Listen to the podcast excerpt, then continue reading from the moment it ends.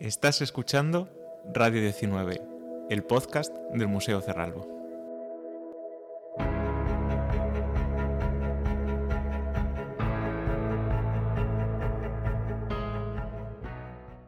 Hola, cerralbianos. Bienvenidos al episodio piloto de nuestro podcast, Radio 19, un nuevo proyecto en el que queremos acompañaros en esos momentos de ocio y trabajo en los que os apetece escuchar cosas interesantes y os ponéis los auriculares o subís el volumen a vuestro reproductor.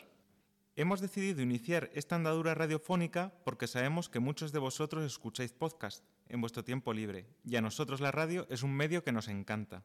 Así que nos parecía un medio fantástico para estar más cerca de todos vosotros. Además, no todo el mundo puede venir a visitar el museo presencialmente, no todo el mundo se mantiene informado mediante redes sociales y sobre todo, no todo el mundo puede disfrutar de los contenidos visuales. Así que este es un espacio para vosotros, para los que disfrutáis escuchando. En Radio 19, mediante diferentes secciones que iremos estrenando, os contaremos historias y anécdotas interesantes del siglo XIX, cómo se gestionan las colecciones y cómo funciona el museo por dentro, entre otras muchas cosas. También os ofreceremos entrevistas, noticias y contenidos atractivos para los más curiosos. Todo en modo podcast. Cometeremos errores y al principio seguramente seamos un poco amateurs, pero no nos importa si os arrancamos una sonrisa, porque nos gusta hacer cosas nuevas y enfrentarnos a retos, siempre con el objetivo de llegar a más gente y llevar un trocito del museo a vuestras casas. Por supuesto, estaremos abiertos a todas vuestras sugerencias a través de nuestras redes sociales y de nuestro correo electrónico comunicación.cerralbo.cultura.gov.es no dudéis en contactar con nosotros. En este programa piloto queremos empezar por lo más básico, con dos secciones introductorias para los que no conozcan el museo. Y aunque lo conozcas, quédate a escucharnos porque nunca se sabe. Hoy tenemos dos secciones largas. La primera, para que conozcas en profundidad al fundador del Museo Cerralbo, Enrique de Aguilera y Gamboa, decimoséptimo marqués de Cerralbo y la segunda para contarte cómo se desarrolló la concepción en su palacio madrileño de un museo privado que después donaría al Estado español junto con toda su colección. ¿Te quedas con nosotros?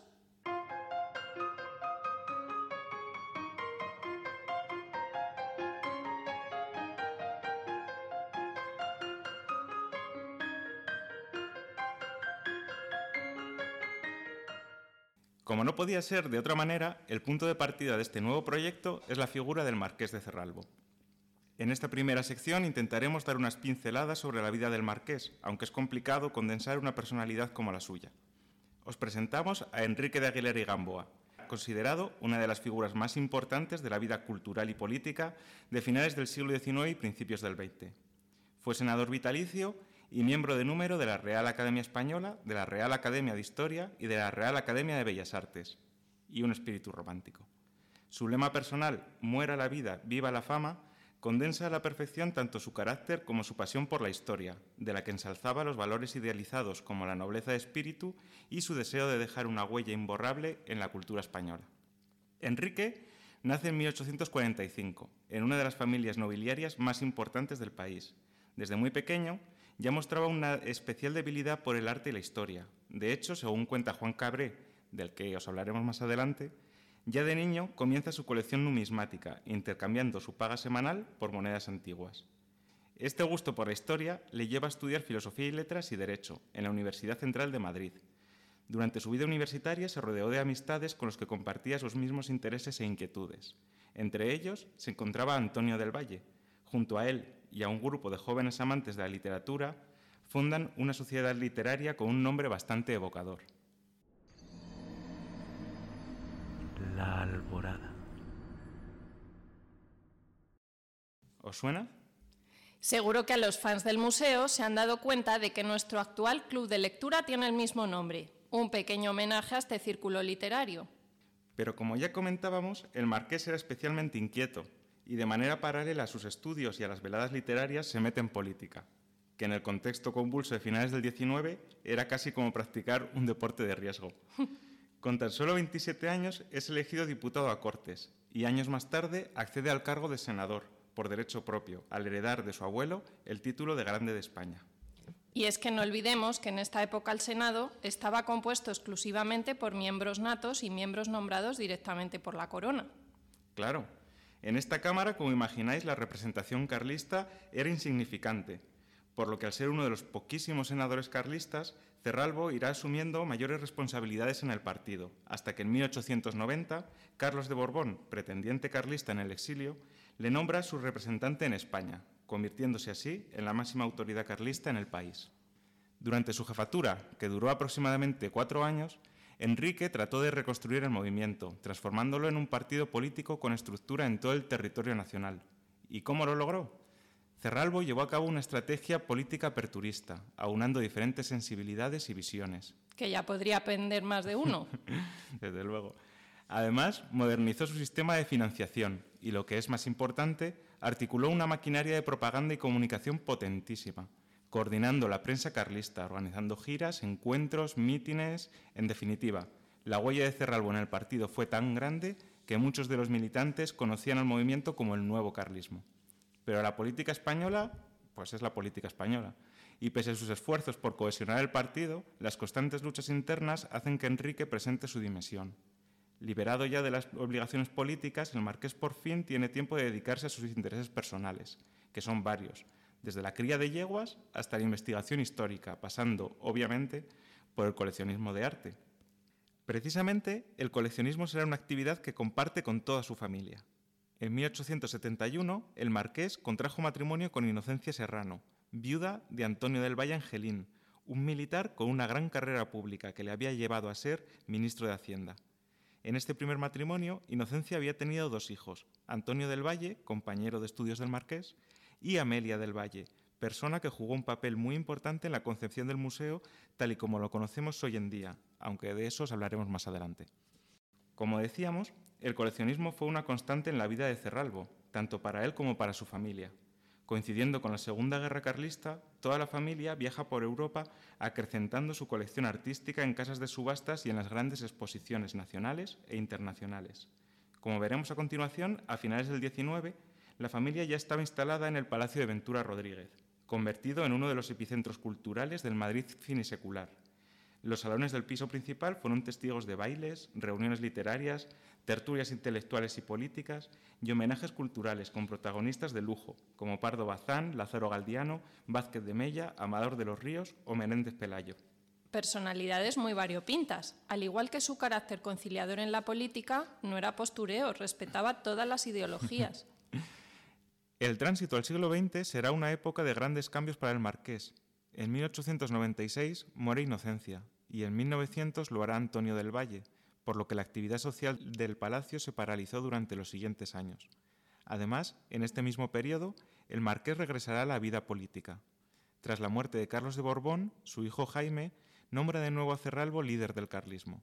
Durante este segundo mandato, Enrique volverá a desarrollar una política conciliadora, aunque por poco tiempo, ya que la fragmentación del partido, causada principalmente por las diferentes posturas sobre qué hacer en la Primera Guerra Mundial, hicieron que el marqués abandonase de nuevo la política y esta vez de manera definitiva. Retirado de la esfera política, el marqués de Cerralbo encontró la oportunidad y sobre todo el tiempo para dedicarse en exclusiva a la que fue su última gran pasión, la arqueología. Centró su trabajo en el curso alto del río Jalón, en las provincias de Soria, Guadalajara y Zaragoza. Y os preguntaréis, ¿por qué hay? Cerralbo conocía muy bien esta zona, ya que en Santa María de la Huerta se encontraba su residencia de verano aunque durante su actividad arqueológica, más que residencia, era el epicentro de operaciones desde donde dirigía los trabajos de campo. Entre las excavaciones que Cerralbo financia y dirige, podemos destacar el yacimiento de Torralba del Moral.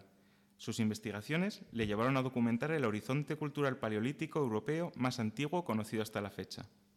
De hecho, fue tal la repercusión de este descubrimiento que Juan Cabré, amigo y discípulo del marqués, bromeaba continuamente con que sería más justo que este periodo se hubiese denominado cerralbense o torralbense, en lugar de achelense en relación con el yacimiento francés de Saint-Achel.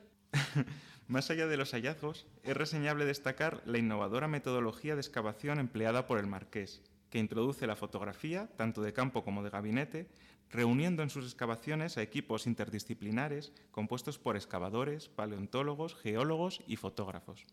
Otro compromiso del marqués como arqueólogo fue la difusión de los resultados de sus excavaciones. Desde el primer momento participó en congresos internacionales, manteniendo contacto estrecho con instituciones científicas tanto nacionales como europeas. También publicó los resultados de sus investigaciones en medios académicos, pero su gran obra será Páginas de la Historia Patria por mis excavaciones arqueológicas, una monumental recopilación en la que a través de sus cinco tomos Cerralbo presenta los resultados de todas las excavaciones y las novedades documentadas en los yacimientos sobre los que trabajó, y por el que fue galardonado con el prestigioso Premio Internacional Marturell. Oye, ¿y los materiales hallados en las excavaciones dónde se encuentran? Pues pese a que la arqueología tiene un peso muy importante en la colección del museo, todos los materiales hallados en las excavaciones fueron donados por Cerralbo al Museo Arqueológico Nacional y al Museo Nacional de Ciencias Naturales.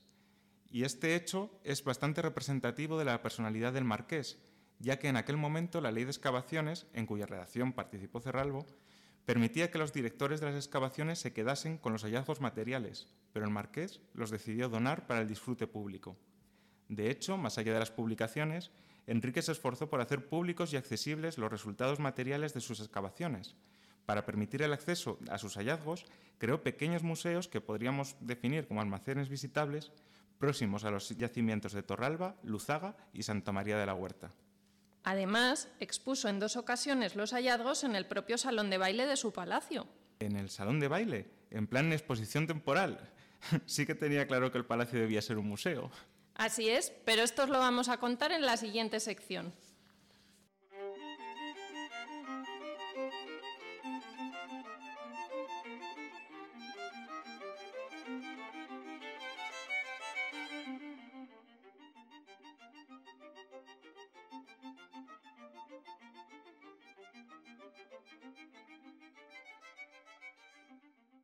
En esta sección queremos contaros de manera breve y amena la historia de la concepción y creación del Museo Cerralbo.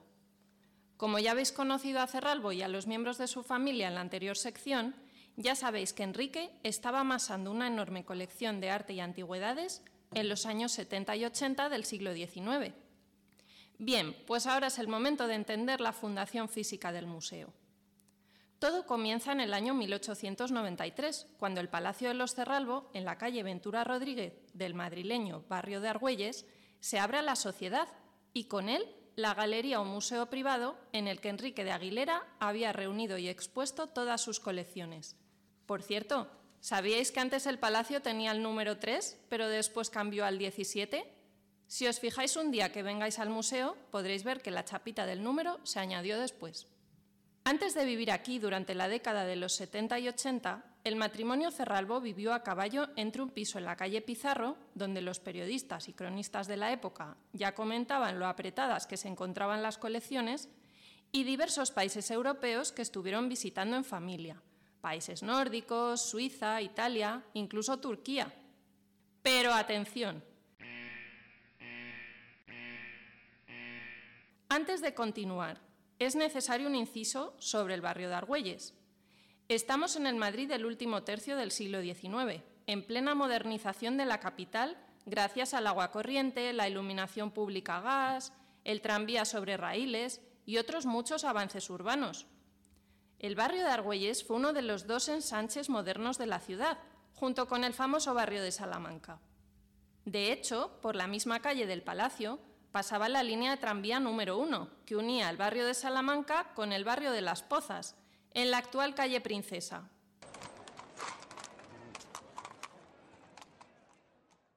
Por tanto, el palacio estaba ubicado en lo más moderno de Madrid, un barrio salpicado de palacetes con jardín, muy cerca de la estación de tren del norte,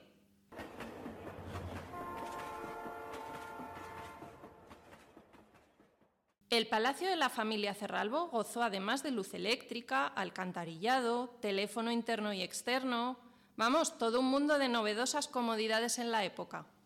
Pero volvamos al palacio y las personas que lo habitaban, porque por cierto, una curiosidad, la familia ya vivía en Ventura Rodríguez desde finales de los años 80, en el piso entresuelo, pero la planta noble tardó unos años más en estar terminada y decorada. Además, el estreno en sociedad tuvo que retrasarse de 1892 a 1893, justo al año siguiente, y no os podéis imaginar por qué. Resulta que la marquesa, que ya era una mujer de edad avanzada, contrajo una fuerte gripe y a eso hubo que sumarle el fallecimiento de la reina Margarita de Borbón-Parma, esposa del aspirante carlista al trono de España y auténtica estrella femenina del universo carlista. Este acontecimiento hizo que la familia guardase un tiempo de luto en señal de respeto. Así que estos fueron los motivos. Y de esta manera fue 1893 el año en el que el palacio se abrió oficialmente a la sociedad, después de diez años de diseño, construcción y decoración. El Palacio de los Cerralbo ya estaba preparado para recibir visitas y celebrar eventos sociales, parte esencial de la vida de la aristocracia madrileña y española.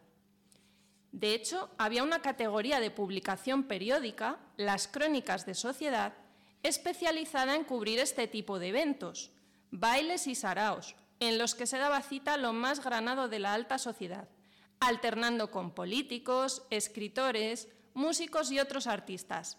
Dentro prensa de la época. Los aficionados a pasear por los alrededores de la Estación del Norte han seguido día por día la construcción del hermoso Palacio del Marqués de Cerralbo, que acaba de inaugurar con una brillante fiesta el ilustre prócer. Álzase la finca en el ángulo formado por las calles de Ferraz y Ventura Rodríguez, y es una sólida fábrica de ladrillo rojo y amarilla piedra, de un estilo mixto. Los balcones ostentan filigranas de cincel y en el jardín se ven numerosas estatuas. En una esquina del diminuto parque se yergue un pabellón o kiosco. El interior es suntuosísimo. La escalera, ancha y severa, es de roble con balaustrada de mármol, tapices con escudos heráldicos. El salón de baile resulta verdaderamente regio. Dan sus puertas a una galería con columnas y capiteles de bronce, y sus muros lo constituyen grandes lunas que producen un deslumbrador efecto de óptica. El tono de la ornamentación es el oro y el blanco. Además, merecen citarse la Biblioteca Renacimiento el despacho del marqués, el comedor de caoba, la estancia destinada a los cuadros, que es, por el número y las firmas, un verdadero museo. En suma, la nueva morada del representante del tradicionalismo es a la vez un palacio y un templo, como corresponde a la alcurnia de un noble castellano y de un amador del arte. Está extraído de la dinastía en Barcelona de junio de 1983. Vaya, que llegaban las noticias hasta la prensa catalana. Sí, esto sería el equivalente actual a salir en el Ola o en el Vanity Fair en España. Venga, pues seguimos. El Palacio Cerralbo, dispuesto en varias plantas, reservaba el piso noble o principal para la celebración de eventos sociales como bailes, veladas literarias o cenas de gala. En esta planta noble es además donde, como ya hemos avanzado, el marqués de Cerralbo dispuso de manera artística y escenográfica sus ricas colecciones. Las salas de la planta noble, conocidas ya en la época como Museo de Cerralbo o Museo del Marqués de Cerralbo, se convirtieron así en una suerte de galería privada donde los invitados a los eventos sociales disfrutaban de auténticas visitas guiadas a cargo del Marqués de Cerralbo y sus más allegados, como por ejemplo el joven Juan Cabre Aguiló, protegido y colaborador del Marqués, que participaría en sus excavaciones arqueológicas y que sería designado por este como primer director del Museo Cerralbo tras su fallecimiento. Y es que Cerralbo, que tenía una personalidad de marcado patriotismo y una gran voluntad de servicio público, tuvo muy pronto la idea de crear un museo público con su colección, donándolo a una administración pública, un proyecto del que nos declaramos totalmente fans, ya que gracias a él su colección se conservó reunida y hoy podemos disfrutar del Museo Cerralbo como museo público. Oye, qué señor tan generoso. Pues ya ves. Que es muy respetable la opción personal de cada coleccionista particular, pero desde luego algunos podrían tomar nota. Su primera opción fue la ciudad de Salamanca, y la ubicación habría sido el precioso Palacio de San Boal, que pertenecía a su familia y que, por cierto, hoy es precisamente un espacio expositivo. Pero parece que al final, tras el cuidadoso montaje museográfico realizado en su palacio madrileño y los ajustes sucesivos que fue realizando con los años, por ejemplo, del salón estufa, que debió montarse a principios de la segunda década del siglo XX, poco a poco se iría afianzando en el Marqués la idea de que el futuro museo tuviera sede en su propio palacio madrileño. Y así fue. Tras su muerte en 1922, Enrique dispuso un legado a favor de la nación española, con el deseo de que sus colecciones se mantuvieran intactas y se conservasen en su ubicación original sirviendo así para el estudio y disfrute de los aficionados a la ciencia y el arte. Este legado se combinó con su donación póstuma al Museo Arqueológico Nacional y al Museo Nacional de Ciencias Naturales, respectivamente, de los materiales arqueológicos y paleontológicos fruto de sus numerosas campañas arqueológicas, acompañados de toda la documentación pertinente. Realmente lo esperable en el caso de este pionero arqueólogo. Totalmente. Pues bien, el legado de Cerralbo en el Palacio de la calle Ventura Rodríguez, que después sería el número 17, incluía expresamente el gran portal, la escalera de honor y el piso principal antes mencionado, con todo su contenido, es decir, con las obras maestras de su colección.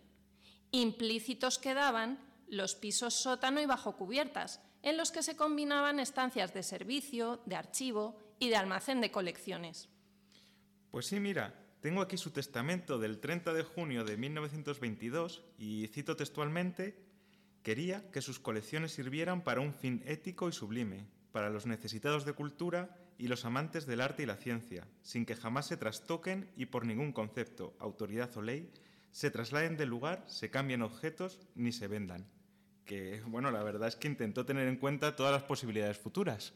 Bueno, bueno, sabes que su colección estuvo a punto de separarse, yendo la pintura al Prado, las antigüedades al arqueológico. ¿Qué me dices? Sí, sí, sí, habría sido una pena. Pero afortunadamente los que velaban por su legado consiguieron que el palacio y las colecciones permaneciesen unidas. ¿Y quienes velaban por su legado? Pues mirad.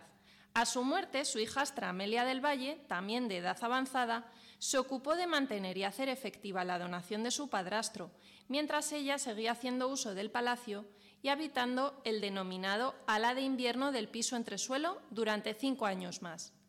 La donación de Cerralbo se completaría en 1927 con el generoso legado testamentario de Amelia y por la adquisición por parte del Estado del ala de verano del piso entresuelo, que había sido donada por su hijastro Antonio del Valle a una organización religiosa. El Museo Cerralbo llegó a estar abierto al público, ojo, entre los años 20 y 30 del siglo XX, siendo su director el fiel discípulo de Cerralbo, el también insigne arqueólogo Juan Cabré Aguiló. La Guerra Civil Española vendría a interrumpir la tranquila vida del museo, aunque afortunadamente y gracias a la valiente labor de Juan Cabré, sin daños graves que lamentar. ¿Te imaginas ser director de un museo y tener el frente ahí a poquitos kilómetros? ¿Pero tan cerca estaba? Pues sí, hasta Ciudad Universitaria y el Hospital Clínico llegaron los enfrentamientos. Incluso una vez las tropas sublevadas subieron por la Gran Vía.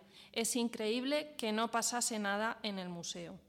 Así es que pasada la guerra, a principios de los años 40, el museo sufrió una serie de modificaciones, pues la entonces directora Consuelo Sanz Pastor de acuerdo con la museología de la época, procedió a eliminar ciertos espacios cotidianos considerados menos vistosos para poder crear unas salas expositivas más diáfanas.